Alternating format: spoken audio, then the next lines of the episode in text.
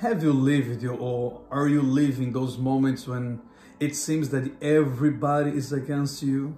Doesn't matter what you do, it seems that everybody is trying to push you down and trying to go against you. I have a word for you. If God is with us, who is against us?